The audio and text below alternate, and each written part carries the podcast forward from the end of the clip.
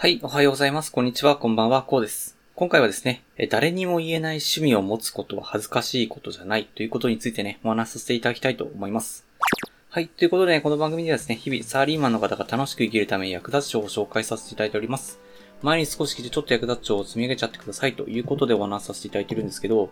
本日お話しさせていただきたいのはですね、あの、誰にも言えない趣味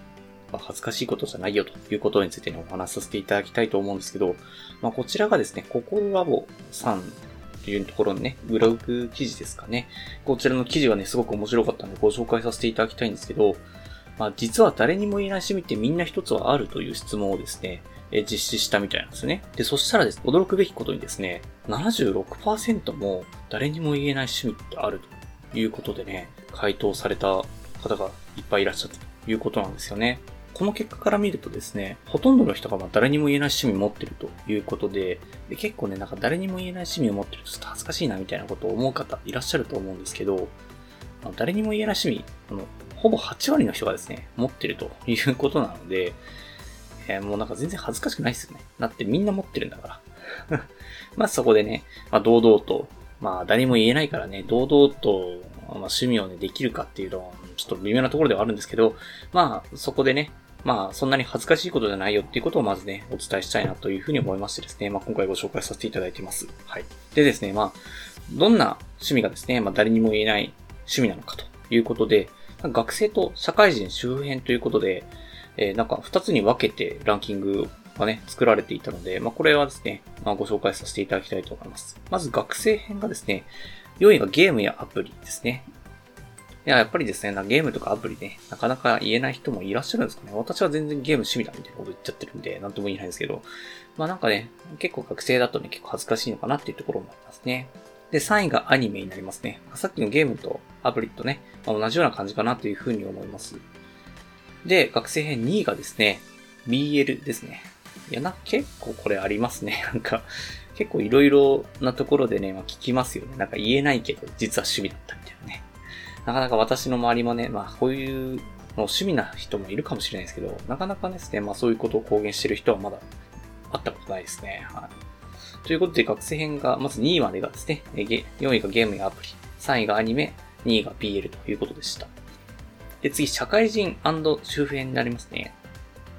では、こちら4位からいきたいんですけど、4位がアニメになりますね。まあ、こちらもなんか高校生とあんまり変わらないですね。社会人になるんでなんかアニメ見てるってなかなかね、え結構ハードルがどんどん高くなってる気がするんで、まあ、もっとね、なんか結構辛いかもしれないですけど、まあ、ただアニメってめっちゃ面白いんでね、見ちゃいますよねっていうところがありますよね。で、3位が BL になります。さっきとね、え同じと。BL ね、大人になってもなかなか言えないよねということがありますね。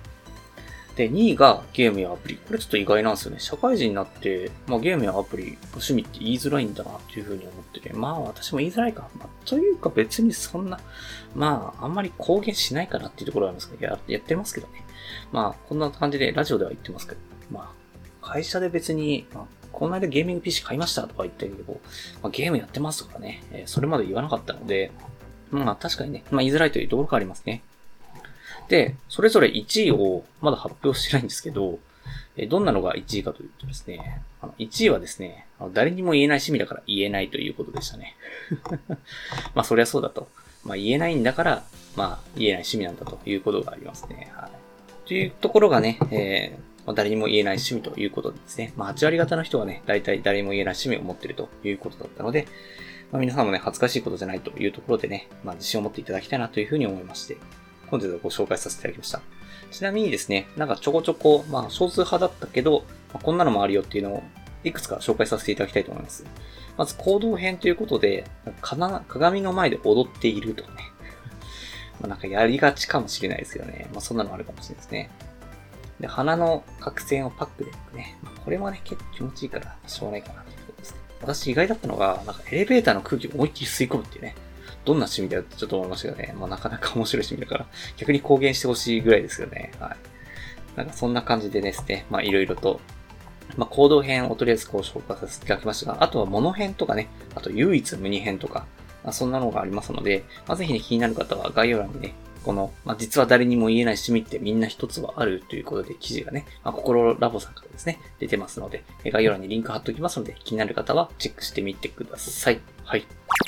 はい。ということで、ね、今回はこんな感じで終わりにしたいと思いますが、最後にお知らせだけさせてください。えこの番組はですね、皆さん困っている悩みとか話をしい内容など随時募集しております。コメント欄に Twitter の DM なのでどうぞ送ってください。Twitter とかに書かれるいただきます。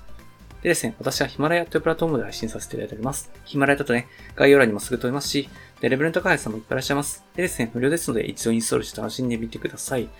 ただですね、他のプラットフォームでお聞きの方もいらっしゃると思いますので、そういった方は Twitter で DM をいただけると嬉しいです。アカウント ID はですね、アットマークアフターアンダーバーワークアンダーバーレスで、スペルがですね、アットマーク AFTR アンダーバー WRK アンダーバー RST です。どうぞお待ちしております。それでは今回はこの活用にしたいと思います。このような形でね、皆様の耳だけで役立つ情報ゲットできるような下の上で情報をゲットして、毎日発信していきますので、ぜひフォロー、コメントなどよろしくお願いします。では最後までお付き合いありがとうございました。本日も良い一日をお過ごしください。それでは。